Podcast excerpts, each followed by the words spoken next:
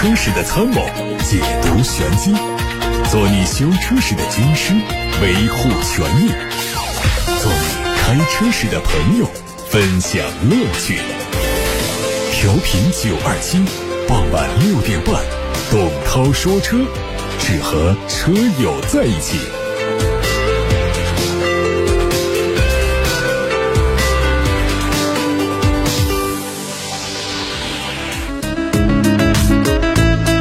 大家晚上好，我是董涛，欢迎听我说车。关于选车用车的话题问题，现在可以发到直播间。先看新闻，即便在五一假期，也丝毫没有耽误各家新能源车企发布他们四月份的销量战况。随着交付数据陆续发布，新势力逐渐分化的趋势是越来越明显了。其中，理想汽车以两万五千七百辆的成绩位居造车新势力的榜首。理想汽车的增程路线虽然说一直被调侃，但实际用起来还是挺受欢迎。排在第二的哪吒汽车呢，四月份总共卖了一万一千多辆，领跑单月交付八千七百辆。C 幺幺、C 零幺两个车型的销量占比超过百分之八十三。小鹏汽车好像已经走过了最困难的时候，最近两三个月整体表现稳定，四月份卖了七千辆。蔚来汽车四月份的销量就不大好，总共卖了六千多辆。业内普遍认为，产品换代以及对部分车型首任车主权益的调整，是造成蔚来销量不及外界预期的主要原因。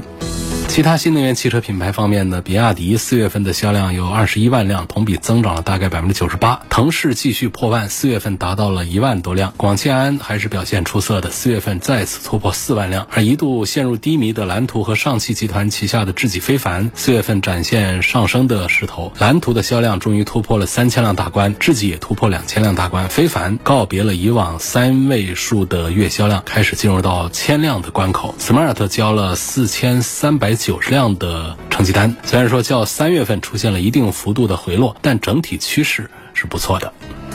最近，工业和信息化部党组成员、副部长辛国斌带队到上海重点企业现场调研，召开汽车产业发展座谈会，深入了解企业研发生产情况，分析产业运行态势，研究推动新能源汽车产业高质量发展的政策举措。辛国斌特别提到，要完善政策体系，推动研究，并尽快明确二零二三年之后车辆购置税减免的政策，制定加快充换电建设、公共领域新能源汽车推广应用等。支持政策，相较于三月份各地和各车企出台的限时限地的降价活动，由国家统一制定的车辆购置税减免政策适用范围和时间线更加清晰，能够给消费者和企业更加明确的信号。在二零二二年下半年发布车辆购置税减半政策之后，二零二二年六月一号到十一月十号，两点零升及以下排量乘用车的销量大约有六百五十万辆，相比政策实施前五个月环比增长达到了百分之二十以上。如果能够尽快出台跟去年相同。甚至更大力度的车辆购置税减免政策，很可能会扭转现阶段的燃油车市场颓势。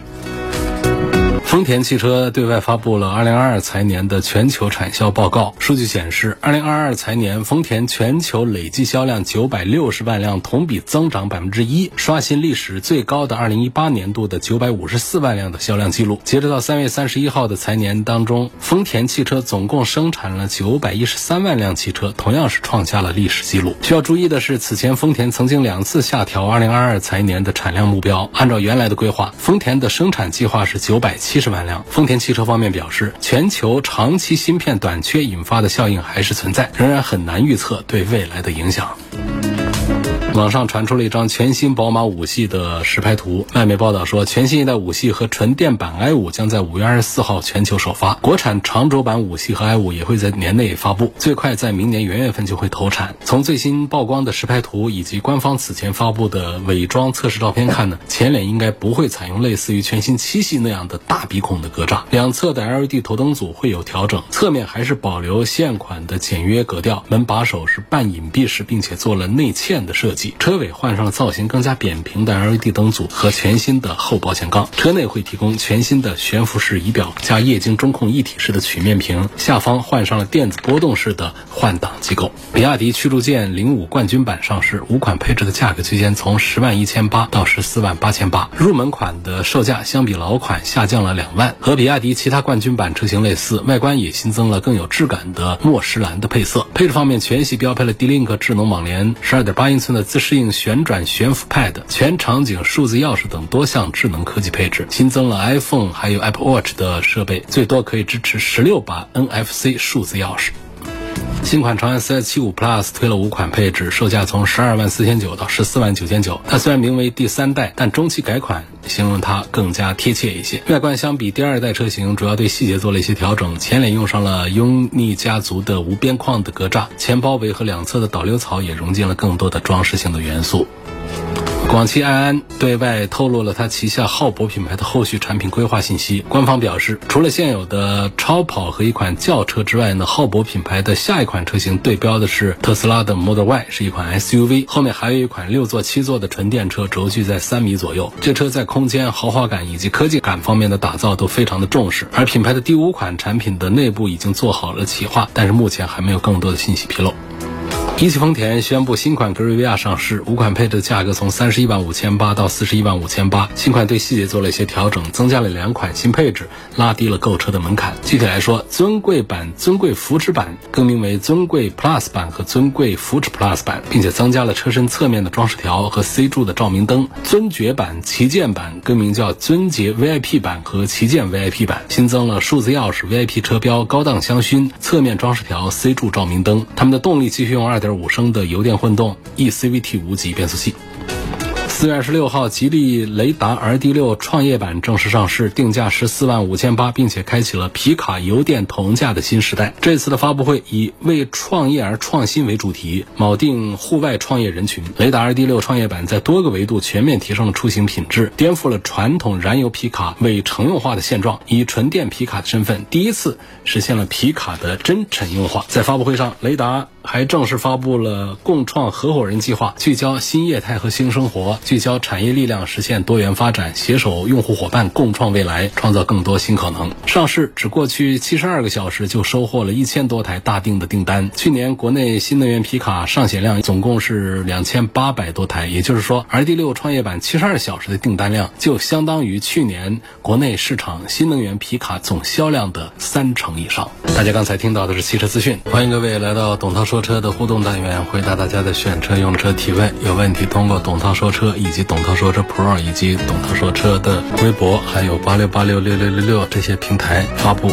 我都可以在直播间网上看到。外面下大雨啊，武汉城区刚才一阵子下特别大。我在进直播间的时候，看见很多人没带伞，发愁。这几天一直是阴雨，大家出门还是注意带上雨具。然后就有朋友就问跟下雨有关的一个话题，他说下雨后视镜总是很多水影响视线，那种后视镜上的遮雨的东西有没有必要买？会不会影响后视镜的视角？这东西我是用过的，后来反正也拆了，是嫌不好看。它倒是不影响什么视线呐什么的，因为它毕竟是在上面，它不影响。视线，但是呢，它的遮挡效果其实也仅仅是小雨。那小雨实际上在这个后视镜上对于我们视线的影响，它本身也就比较有限。这个东西叫雨眉，下大雨的时候基本上也没啥用。反正我以前是用过的，包括我还在我的车上贴过那个防雨膜，圆的或者方的。往那个后视镜上一贴，沾点水就贴上去了，不用胶的。贴上去之后呢，看起来呢它有点效果，但是后来我也把它给撕掉了。刚才我就看到这个问题之后，我就想不起来我当时撕掉它的原因是什么。总之我撕掉它之后，我就再没想贴上去。好像应该就是下雨之后呢，它那个地方倒是没有明显的雨珠，但仍然会导致那个画面的影像的这种变形，就还是心里不踏实，就觉得这个后视镜里面是不是有自己没有看清楚的东西，或者说时间长了之后是不是也会在后视镜这个地方留下不好。好的东西，反正总之我是用过，后来是一个什么原因，我是把它给摘了，然后我再也不会买这个东西了，就有这样的感觉。然后我还听说过一个办法，我没试过啊，听起来你如果说是上网去搜一下，说下雨后视镜看不清楚怎么办，十个帖子就有八个帖子会提到一个招，我没试过，叫肥皂法，就涂抹肥皂。说涂抹了肥皂之后呢，它可以有效的清除雨雾，减少雨滴。不知道有没有人试过啊？我总感觉它涂上去之后，那后视镜有雨没雨，那不就不清楚了吗？就算是把它擦。擦干净，擦干净之后，那上面残留的这一点还有多少的这个效果？而且我们都知道，这肥皂它是容易起泡沫的，遇到水之后，可能短时没有问题啊，维持一会儿，那时间长了，这上面又有雨水又有肥皂，它这个地方难道说这镜面上就很干净吗？这都是我的想象，反正我没试过这个涂抹肥皂的这个办法，还有别的喷什么东西的，反正都没试过。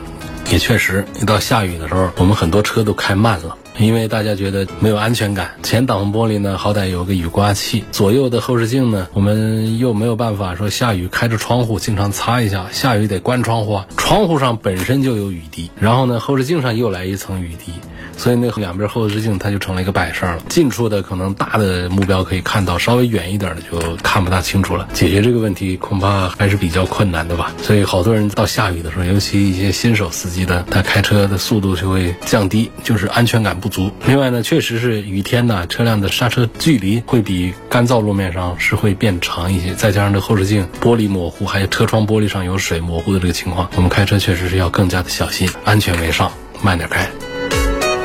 下一个问题，他说：“主持人好，问一下，有些车型入门款总是缺少一个电动折叠外后视镜，或者没有无钥匙进入，然后说可以加装。这种加装它是属于厂家预留的无损安装吗？加装他们有没有安全隐患？我首先说没有什么安全隐患，这都是小的模块做的东西，加进去之后就可以。你包括电动折叠的后视镜，这东西的话，它是有电机在里头运作的。如果你的后视镜它本身没有电动折叠，你换一个电动折叠外后视镜的话，它这个就属于是对车辆没有什么伤。”伤害的，包括无钥匙进入这个事儿也是一样。无钥匙进入其实它也是一个触发一个模块。你如果能够买到配件能够安装的话，它对车辆它是没有什么影响，没有什么伤害的。但是呢，你说它是不是厂家预留的无损安装？这个其实不一定是，因为它这个模具啊，有的。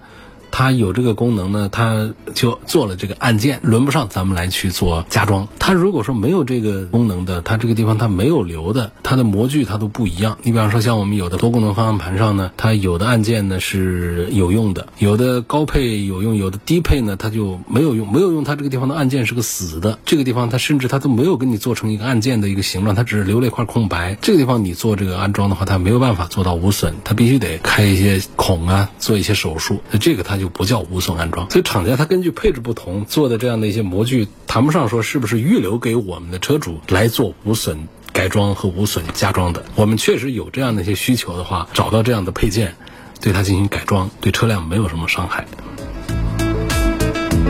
有个朋友说可以把后视镜加热打开，这个事儿我听着也不大信。后视镜加热那是多高个温度呢？它不是说像我们家里的灶台上面，我们把锅里的水烧干可以开着火，它这个温度蒸发它的话，它也需要比较高的温度。而后视镜的加热，它其实它只起到一个融雪的这么一个温度就可以了。融雪它要的温度是很低的，而你要把雨滴把它给及时的把它蒸发干的话，我觉得这个后视镜加热应该也起不了什么多大个作用吧。下一个问题说，看奔驰的 G L B，还有凯迪拉克的低配，落地都在三十万左右。从里子面子来看，哪一款更合适家用呢？你讲里子讲面子呢？那恐怕就是奔驰的面子是比凯迪拉克的面子大一些的。一个说开了个奔驰，另一个说开了一个凯迪拉克，这当中品牌的差异化还是会有一点。但是你要讲这性价比的话，我肯定是赞成凯迪拉克。凯迪拉克，你拿这个 G L B 二二零的。价格你买到的是比它大得多的凯迪拉克的叉 T 五，那这整个的用起来，在各方面动力啊、配置各个方面，那都要比奔驰的 G L B 那都是要强得多的。所以还是那样的一句老话吧，就是如果我们要讲品牌、讲面子的话呢，现在优惠下来二十几万的 G L B 性价比还不错。如果我们要讲更高的性价比的话，豪华品牌里面。凯迪拉克叉 T 五也好，叉 T 六也好，就是他们是属于是个子大、配置高、价格低，然后故障率还比较低，所以还是比较推荐凯迪拉克的这个入门的这些。这也不是入门吧，反正它就是价格降的比较低了。腾势 D 九纯电和油电混合哪个好啊？哪个配置性价比高啊？腾势 D 九很火嘞，出来不久，一个月能卖一万多台，直接在冲击别克 GL 八的销量了。它有两个版本，纯电的版本呢，现在应该还没有正式开始交付吧。但是很多人都还是在问这个纯电和油电混合哪一个更好。你要对比一下呢，就确实还是油电混合的价格更便宜。就是油电混合的指导价三十三万多到四十四万多，纯电的价格从三十八万多到四十五万多。所以它纯电版更贵一些，主要是因为它搭上了容量更大的动力电池包，包括电机。然后纯电车型的续航呢，肯定是没有办法来跟这个油电混合的来相提并论的。纯电的续航是六百多公里，实测。的还不知道是多少呢。油电混合呢，它的纯电就可以跑一百多公里，然后真实的油耗呢也很低，只有七个油左右，所以它满油满电的情况下的实际续航里程做到九百公里以上是没有多大问题的。所以作为一个 MPV 来说，节油啊，如果每天的公里数比较大的这样的一些用途场景的话，油电混合的实际上它是续航方面是更加好的。另外呢，用车成本这个方面，还有整车的静音表现方面，那纯电的肯定会好一些，这个就不用多讲。总体讲的话呢，就是说，我觉得配置性价比高的还是它的 DM-i 的尊贵版，三十七万多的这个版本，我认为它的性价比要更好一些。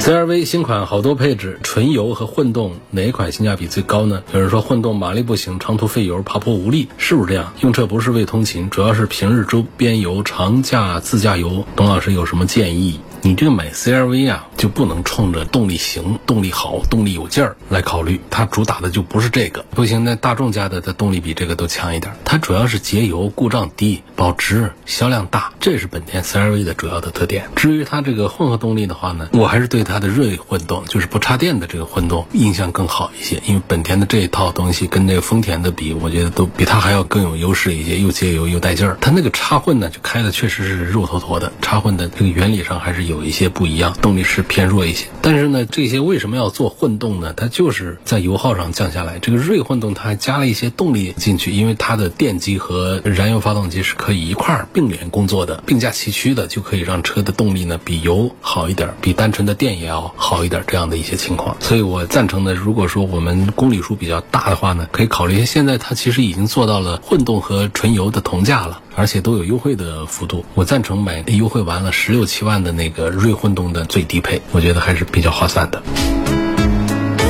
刚才有个朋友问到了下雨啊，后视镜看不清楚怎么办？就有好几个朋友都在支招，我们一起来看一看啊，大家说的点。有个朋友说，把后视镜这个玻璃调陡一点，好像是有点道理啊。调陡一点要注意，我们是不是座位也得调低一点？因为你调的陡的太狠的话，它影响了我们观察后方的视野，这个角度啊。很重要，但是它调抖确实是一个在雨天防雨的一个想象当中，它都是会产生效果的。还有一位朋友他说，下雨天呢去水剂是有用的，车窗和后视镜很干净，但是后来我洗车的时候啊，发现那个玻璃的边缘是有很淡很淡的水珠纹的。洗车店的工作人员各种清洗剂都用了，还是不能完全清洗干净。后来我就没再用那个去水剂了。但实际上呢，水珠纹呐，它是不影响正常开车的。就这些剂啊，它都是有化学成分。在里头可能会影响了我们玻璃啊背面，它是涂层的，就涂层的东西，它其实应该是怕腐蚀的。你这个去水剂应该就是有腐蚀，所以呢，能够接触到背面的这个地方起了化学反应，然后在你的正面这儿也能看到水珠纹，这当然是很难把它给清洗掉的。所以这也不算是一个高招，不是一个好办法。另外一位朋友给我留言，他说刚才听你说了后视镜加热的办法，就打开试了一下，它确实五六分钟吧就有用了。这位网友的名字叫高迪，好，感谢以上朋友跟大家伙儿留言分享了关于下雨天后视镜怎么除雾除雨的办法。涛哥刚提宝马叉一顶配一个月，发现只要加速或者爬坡时候啊，就听到发动机舱里面哒哒哒哒的声音，就像是敲铁的声音。匀速或者滑行、原地拉高转速呢都没有声音，在隧道、在地下停车场听得很明显。去店里问过，说是通病，说都是这个样子。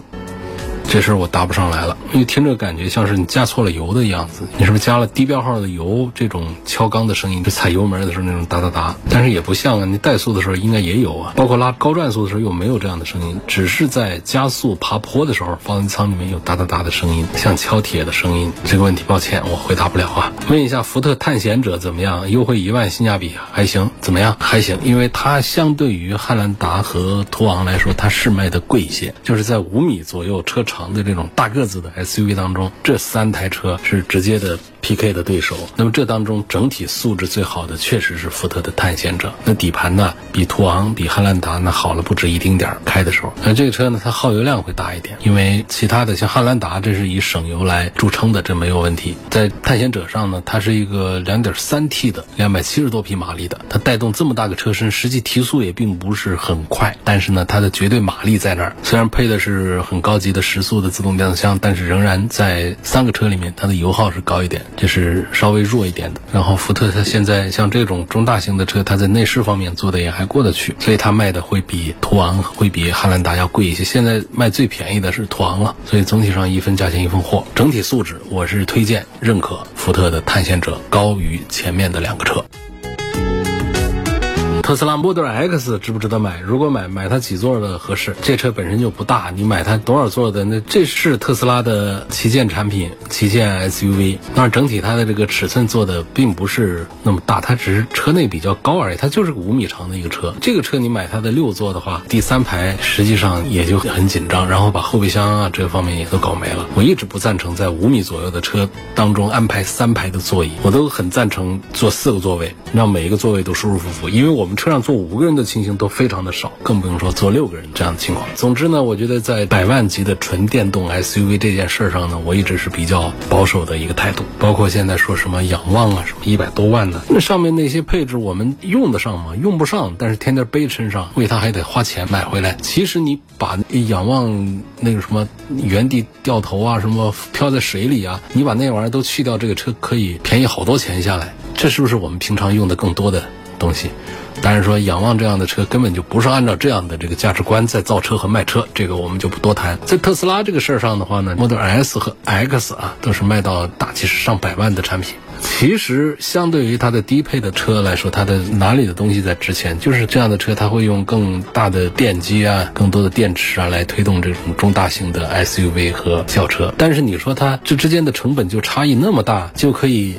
一台 Model X 就可以买三台 Model Y，这个说到哪儿去我都不信。所以它这当中就是把特斯拉的品牌的这个旗舰车型，把它的格调、品牌的段位。直接把它拉上去了。我们要是去买这些车的话，什么车门跳舞啊，它的几个车门是可以随着音响、灯光，它可以跳舞的。你看我们用它这些东西吗？可是就因为这些，整车的成本高了多少？就把这些东西都把它砍掉之后，这车只是比 Model Y 低尺寸大一点，然后在电池电机方面用的那个一点，但是也不至于三倍价格，一百万除以三。那就是个 Model Y，所以你说，如果说是在讲这个性价比的话，肯定不是来买 Model X 的。但是我们喜欢特斯拉这个品牌，觉得这个 Model Y 太紧凑了，太小巧了，我们要买就买到位的，对钱方面也不敏感的，就可以考虑买这个 Model X。但是总体上讲呢，我觉得对于当下来说，我还是更愿意，尤其是在品牌溢价这个方面啊，我们把这个因素把它不考虑的话，就把这个品牌溢价把它拿掉的话，我还是觉得我们现在的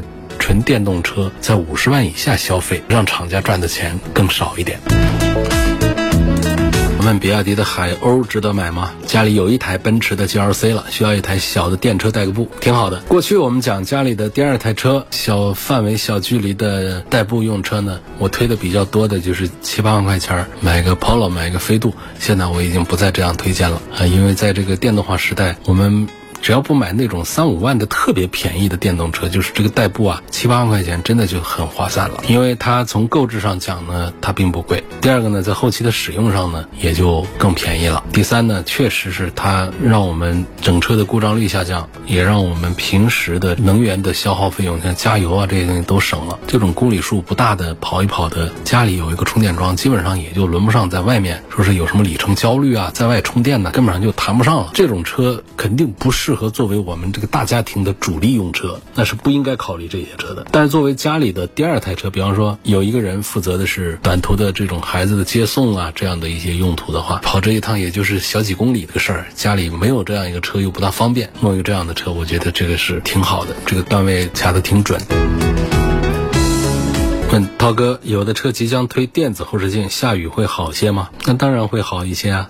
电子后视镜的原理是什么呢？是摄像头。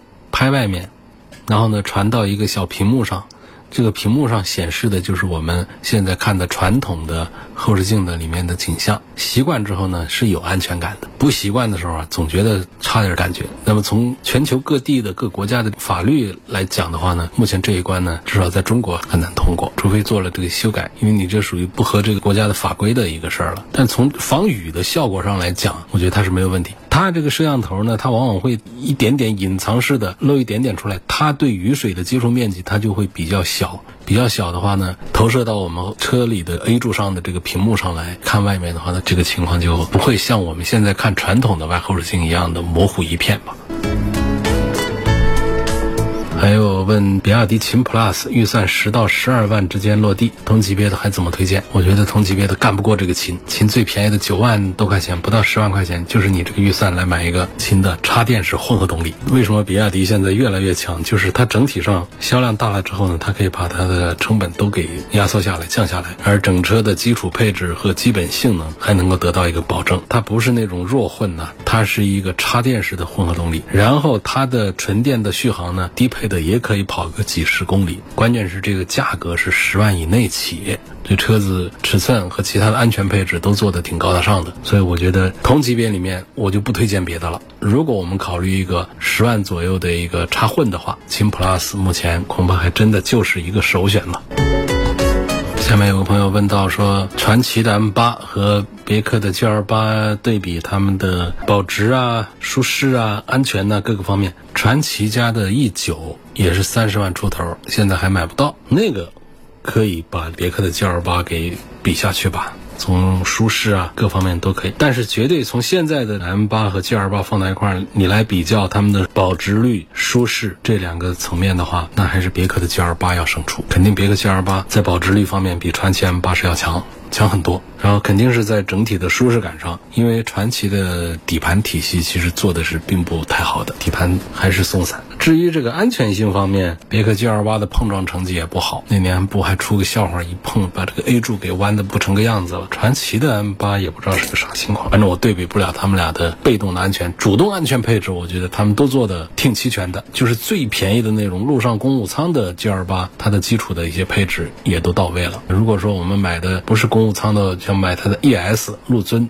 这样的话，安全配置就非常的齐全了。最便宜的差一点，次低配吧。次低配像那常说的那些车道保持啊、主动刹车啊、碰撞预警啊。通通都给带上了。好，今天就到这儿，感谢大家收听和参与每天晚上六点半到七点半钟直播的董涛说车。错过今天节目的朋友，可以通过董涛说车的全媒体平台找到录音。他们广泛的入驻在微信公众号啊、微博、蜻蜓、喜马拉雅、九头鸟车架号、易车号、微信小程序梧桐车话和抖音等等平台上，找到董涛说车的专栏。